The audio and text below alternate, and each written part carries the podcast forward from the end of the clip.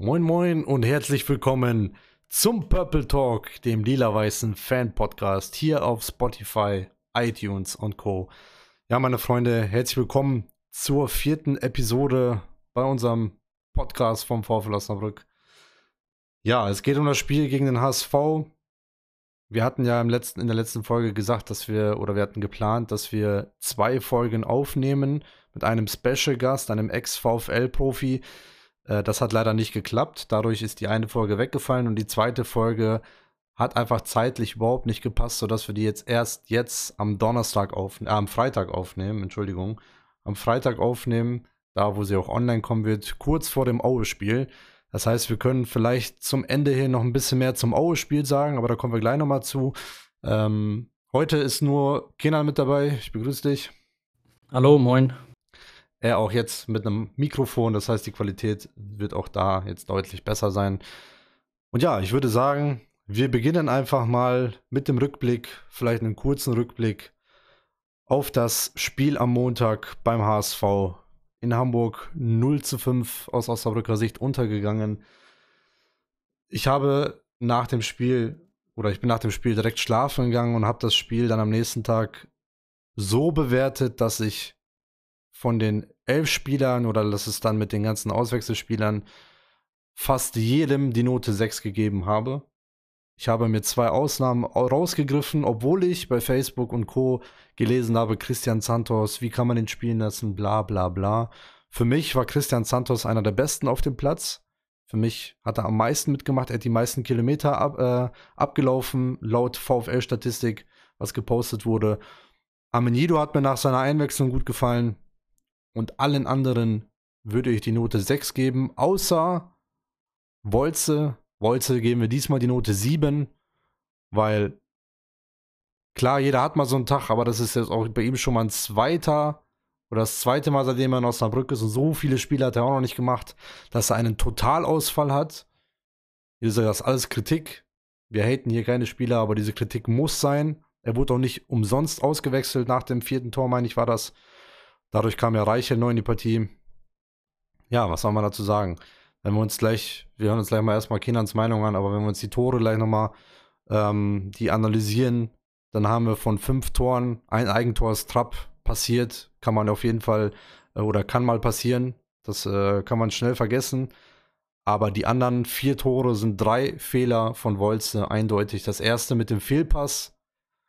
Das zweite war Guganik, glaube ich, der den äh, der Duziak frei laufen lässt, also der den Lauf, das Laufduell verliert. Natürlich zieht er den kürzeren, der ist deutlich langsamer als Duziak, aber das Stellungsspiel war schlecht. Da haben die schlecht verteidigt, dadurch kam ja der Schuss dann auf Kühn, dem gebe ich keine Schuld und Jatta macht ihn dann rein. Beim dritten war, glaube ich, die Ecke, da steigt Wolze gar nicht mit hoch, war der Gegenspieler von Jatta.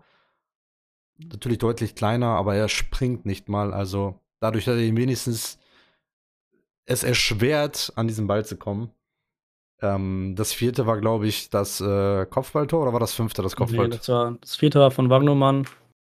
Laufduell ja, gegen Wolze. Gegen Wolze, ja. Das hat mich so ein bisschen vielleicht an die ganzen FIFA-Spieler unter euch, das hat mich daran erinnert, wenn ihr im Laufduell seid und dann die L2-Taste drückt ich muss es jetzt so sagen, das werden auch nur FIFA-Kenner wissen, aber wenn man die Tackle-Taste drückt, beziehungsweise die, die Stellungstaste, dann macht er so einen kleinen Schritt nach links, beziehungsweise bewegt sich so komisch weg.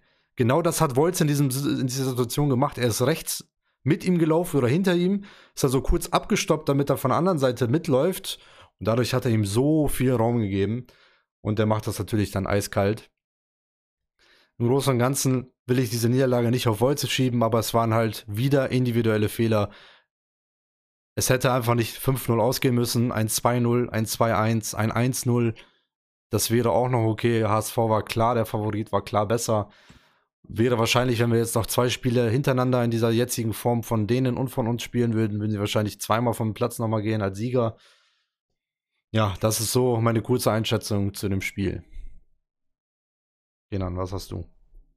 Ja, also wenn ich, ähm, wenn wir das Spiel anschauen würden oder wenn wir diesen Podcast ähm, am gleichen Tag oder am Tag danach aufgenommen hätten, ähm, würde ich da anders aufs Spiel schauen. Ich würde mit Emotionen ähm, reagieren und das äh, wäre nicht so gut gelaufen. Ich denke, äh, es ist besser, dass das paar Tage jetzt ähm, verstrichen sind und dass wir uns das Spiel jetzt, äh, ja, vier Tage später äh, nochmal analysieren. Ich würde sagen, ähm, eine sehr, sehr verdiente Niederlage. Ähm, HSV hat uns keine Chance zum Atmen gelassen, ähm, waren äh, deutlich mehr im Ballbesitz, haben uns äh, nicht äh, rauskommen lassen aus, unserer, aus unserer eigenen Hälfte.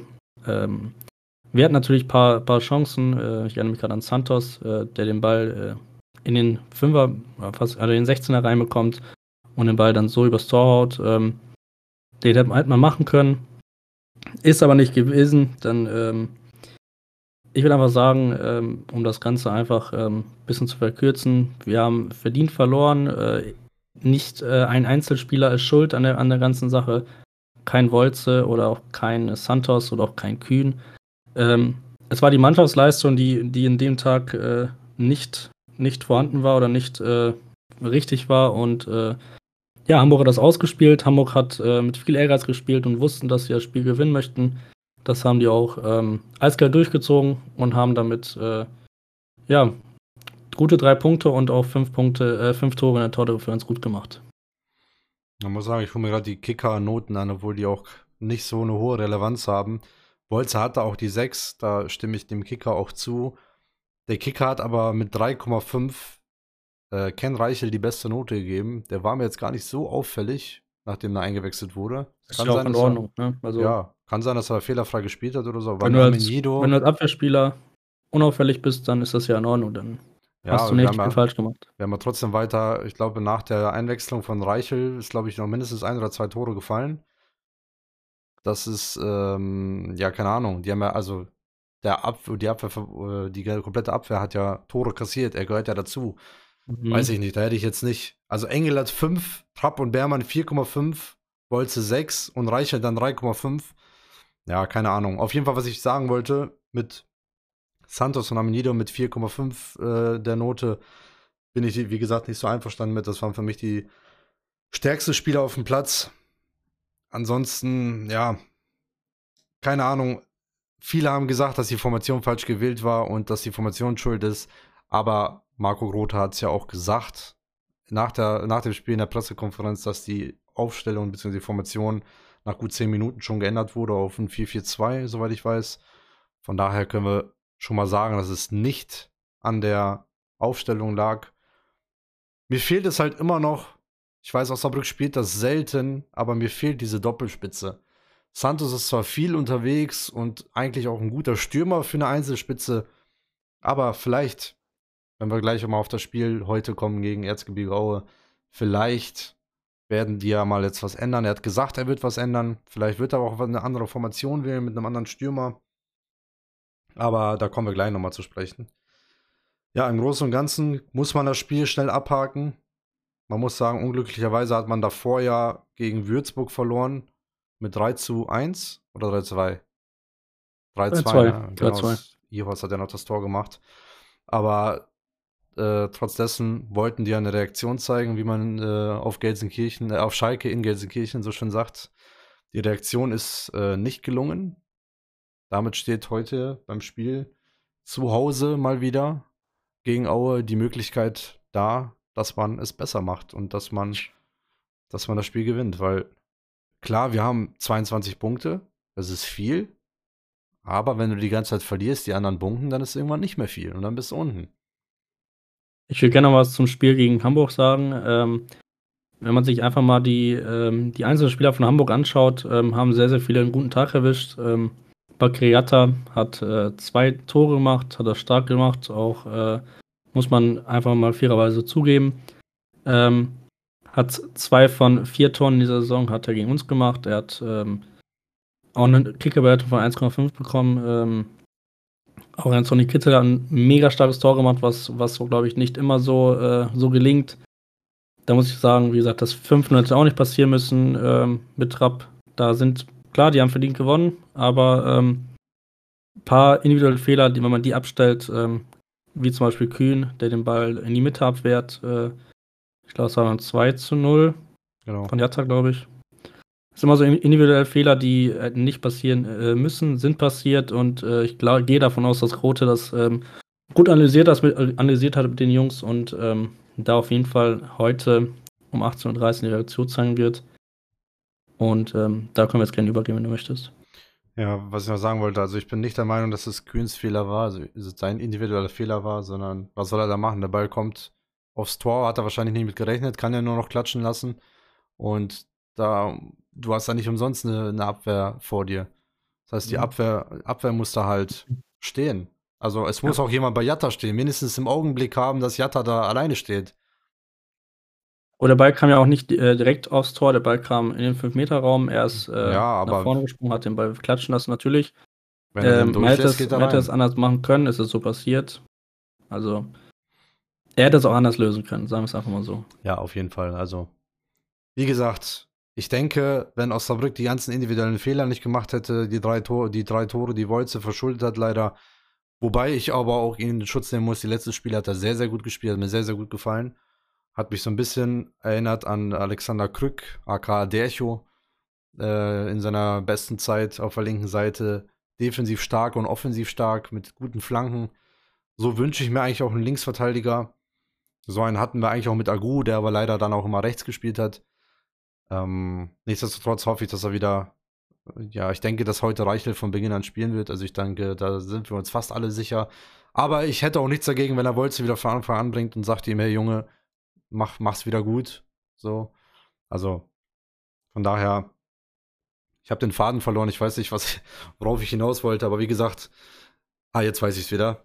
Wenn wir die ganzen individuellen Fehler nicht gemacht hätten, dann hätte HSV trotzdem gewonnen, aber wir hätten nicht so hoch gewonnen. Und dann, wenn du mal 2-0 verlierst, aber. dann redet keiner drüber. Dann ist das ein Tag äh, ein Thema und danach redet keiner mehr drüber. So ist es jetzt erstes Wiedersehen mit Daniel Thune, 5-0 aus dem Stadion gekickt und, und, und. Also es ist, glaube ich, einfach tiefer in den Köpfen und in den Medien und und und, als wenn es vielleicht nur ein 2-0 oder ein 3-0, 3-1 wäre, wie auch immer. Das wollte ich damit sagen. Also es waren einfach nur diese individuellen Fehler, die uns ja schon ein paar Mal die letzte Zeit Tore und Punkte gekostet haben. Ob es an den einzelnen Spielern liegt oder ob es, keine Ahnung, einfach nur Pech ist und wir denken gerade, dass es nur an uns liegt, keine Ahnung. Aber es kann nur besser werden. Und wir stehen immer noch eine gute Saison da. Und würde sagen, wir reden jetzt einfach mal über das nächste Spiel. Und zwar wartet heute Erzgebirge Aue. Was meinst du denn, Kindern? Was, was wird's heute? Mm, bevor wir, ich würde mal sagen, bevor wir auf die Tipps gehen, habe ich ähm, einfach mal den Kater heute gerade angeschaut. Also wir, ich sag's mal so, wir haben jetzt 16.49 Uhr, ähm, nicht mehr lange bis zum Spiel hin, knapp eineinhalb Stunden. Ähm, ich sag's mal so, ähm, Uli Bapo ist das erste Mal im Kader oder steht das erste Mal im Kader. Ähm, ich gehe nicht davon aus, dass er äh, sofort von Anfang an spielen wird. Ich gehe davon aus, dass er, dass er ein Ersatz äh, für Konstantin Engel ist, der ähm, verletzungsbedingt äh, durch muskuläre Probleme ausfällt. Ähm, du meinst einen Kaderersatz, nicht die positionsgetreute? Meine, genau, richtig. Ja, okay. Äh, hier, der Kaderersatz einfach nur, dass, da, dass er einen Spieler mehr drin hat. Ähm, ich gehe davon aus, dass Wolze, äh, einfach mal für, jetzt für die Ausstellung, ich gehe nicht davon aus, dass Wolze spielen wird. Ich gehe davon aus, dass äh, Reichel auf seiner Position wir, spielen wird. Und auf der äh, Konstantin Engel-Position äh, vom letzten Spiel wird voraussichtlich, wie ich das jetzt denke, ähm, Maurice Multop spielen. Was äh, ich mir auch gut vorstellen kann. Er hat, glaube ich, die Position schon mal gespielt. War das nicht in einem Spieler, wo er den, äh, ja, ja. wo er von Anfang an auf ja. der rechten Verteidigerposition gespielt hat? Ja. Ähm, und sofort, dann kannst du auch wieder weitermachen. Ich denke mal, dass Santos auch spielen wird und ich denke auch, dass äh, ein Kerk und ein Amenido äh, oder ein Amenido wieder spielen wird. Ähm, was ich jetzt noch gelesen habe vom VfL Osnabrück, was ich als sehr, sehr gute Nachricht empfinde. Ähm, in den Kommentaren hat jemand gefra äh, gefragt, was denn mit ähm, Aidini ist. Und hier schreibt dann einer, dass das Warnbein angebrochen ist.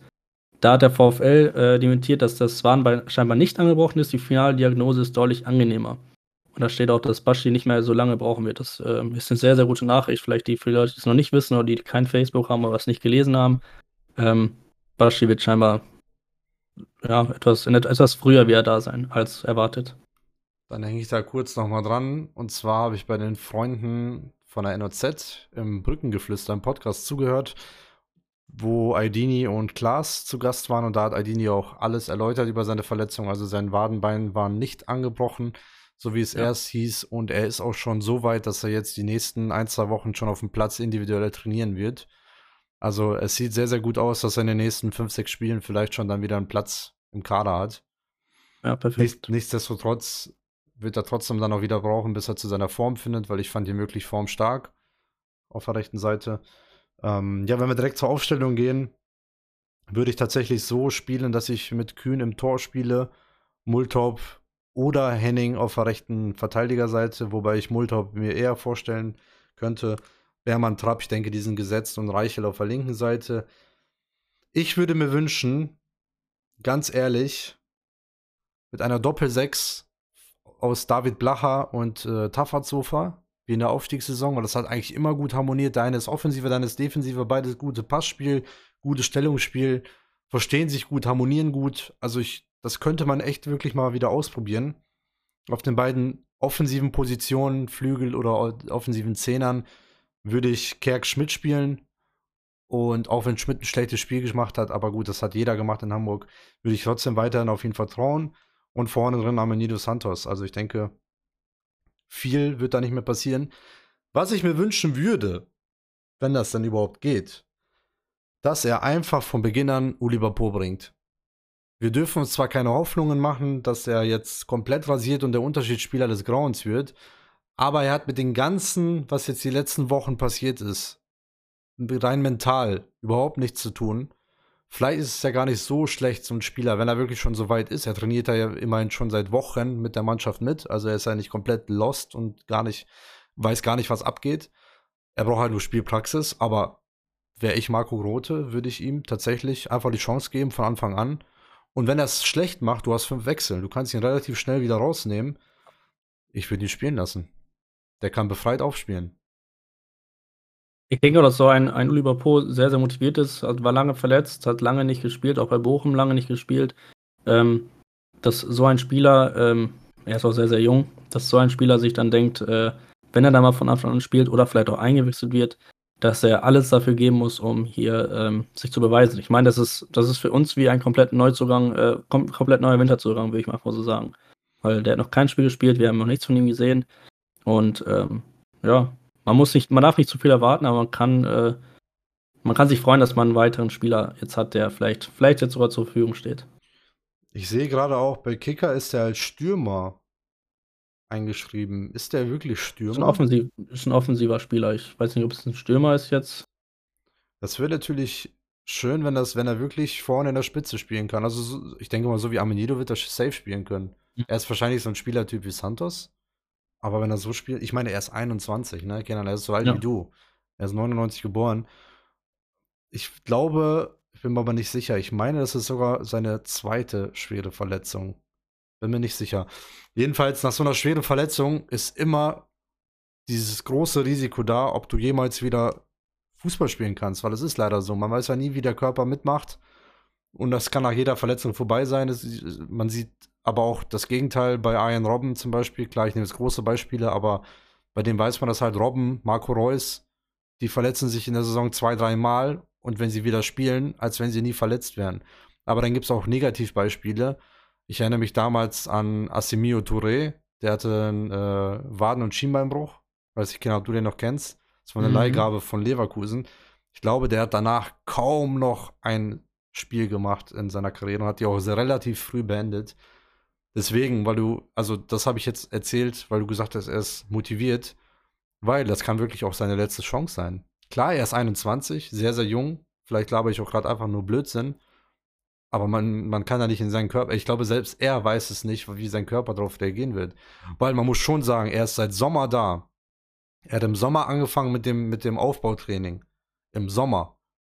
Wir haben Ende Januar. Und er hat noch kein Spiel gemacht. Und Grote hätte ihn reingeschmissen mindestens in den Kader genommen, wenn er soweit wäre. Das heißt, er war nicht so weit. Was man aber auch dazu wieder sagen würde, und das ist jetzt auch wieder nur eine Mutmaßung, soweit ich das mitbekommen habe, das konnte man so ein bisschen raushören aus den Worten von Marco Grote, ich glaube auf irgendeiner Pressekonferenz, war Uli Bapo damals derjenige, der Corona erkrankt war. Weil er sagte, dass er durch eine Krankheit relativ lange ausgefallen ist. Und ich glaube, dass das damals Oliver Po war. Ich bin mir nicht sicher, ich will jetzt auch keine, keine äh, Unterstellungen machen oder sonstiges.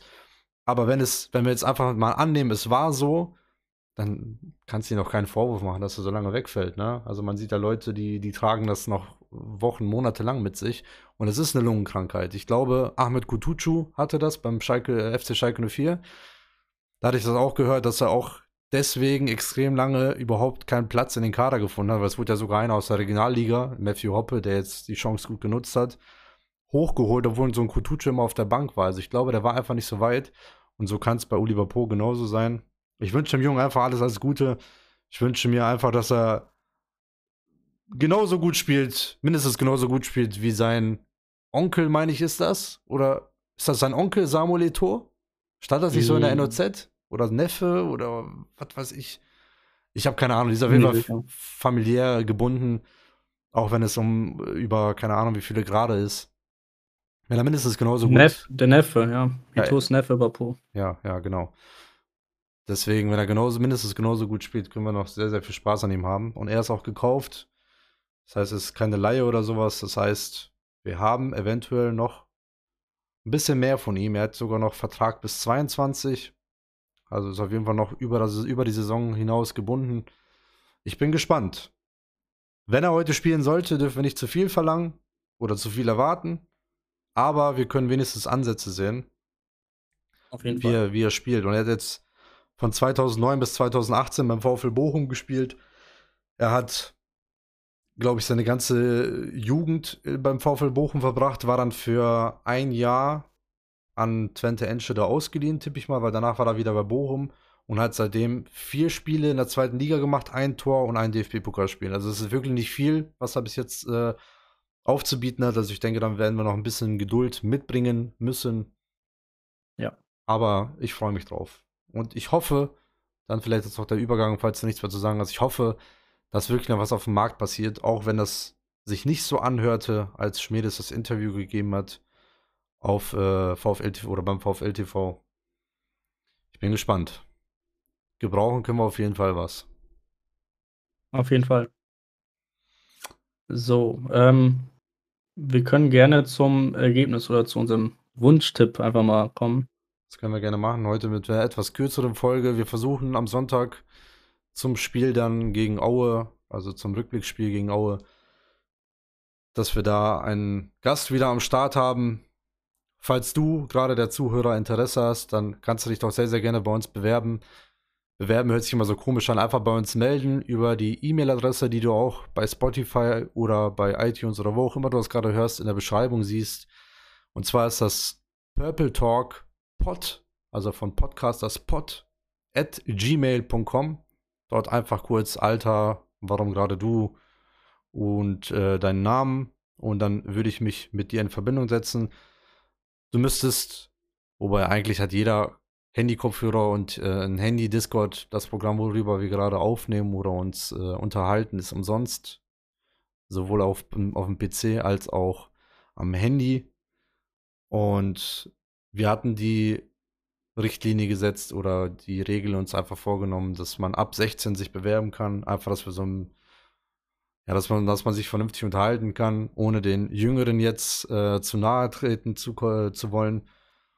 Aber ja, so viel dazu und auch, falls du mehr über mich erfahren willst oder einfach nochmal eine Frage hast oder mir einfach dein Feedback geben möchtest, kannst du das sehr, sehr gerne tun bei Instagram unter allaboutidin oder auch gerne, wenn ich live am Streamen bin, auf twitch.tv slash allaboutidin. So viel dazu zur Werbung. Kenan, was ist dein Tipp?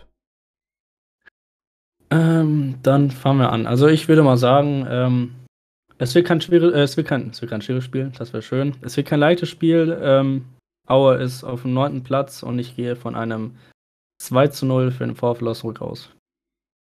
Dann hau ich einen raus. Ich habe es vorhin schon im Stream gesagt. Osnabrück gewinnt 3 zu 0 mit dem Doppelpack von Christian Santos. Er meldet sich wieder zurück. Und hier habt ihr es zuerst gehört. Dann.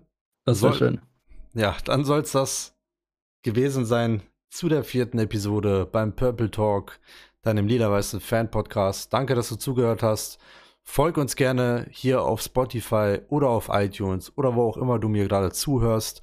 Folg mir auf meinen Social-Media-Kanälen und ich freue mich, wenn du das nächste Mal wieder einschaltest. Kenan, Dankeschön, dass du eingeschaltet hast. Gerne. Und wir hören uns in der nächsten Folge wieder. Macht's gut. Ciao, ciao. Rein.